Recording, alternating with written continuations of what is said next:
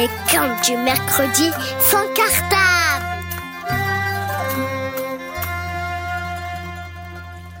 Salam.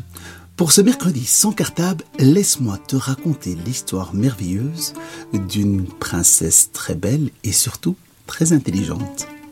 Un jour, son père vient la trouver et lui dit Ma fille, euh, tu es grande maintenant. Il est temps pour toi de te marier. Alors, dis-moi, avec qui veux-tu te marier? Comment ça, père, avec qui je veux me marier? Mais oui, veux-tu te marier avec le fils de notre général ou le fils de notre vizir? Papa, tu sais, je ne vais pas me marier avec quelqu'un simplement parce que il est riche ou qu'il est puissant. Non. Père, j'aimerais me marier avec quelqu'un qui soit un jour un grand roi comme toi, qui soit surtout sage, mais surtout intelligent. Ah, je te reconnais bien là, ma fille.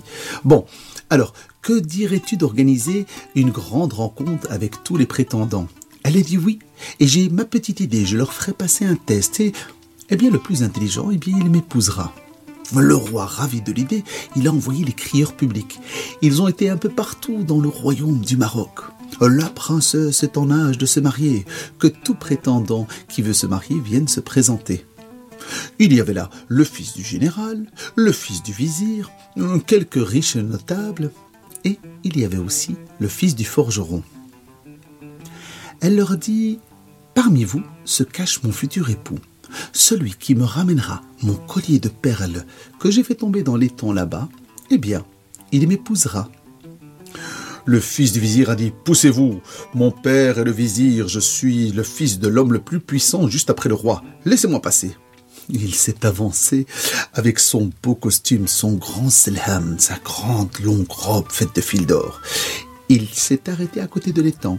Il a jeté un œil et il a vu le collier au fond de l'eau. Et ni une ni deux.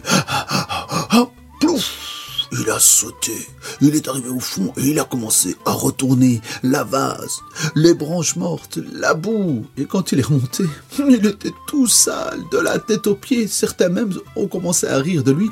Et lui, comme un bébé cadom, a commencé à pleurer en s'en allant loin.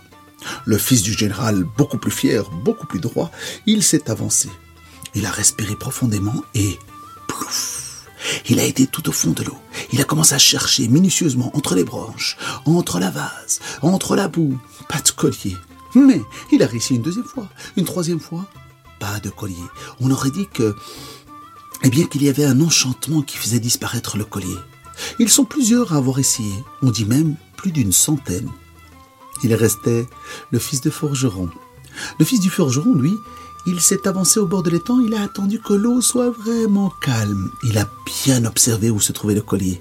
Soudain, il a levé la tête au ciel et il a regardé dans l'arbre, dans l'arbre qui était au-dessus de l'étang. Et là, il a vu le collier de perles accroché à une branche. Et il s'est rendu compte que dans l'eau, ce n'était que le reflet. Il est monté, il a décroché le collier, il l'a ramené à la princesse. On dit que ce jour-là, on a célébré le plus beau et le plus fabuleux des mariages du royaume et que dans ce royaume un prince est devenu un roi très sage mais surtout très intelligent. Alors mon conte s'en est allé par là.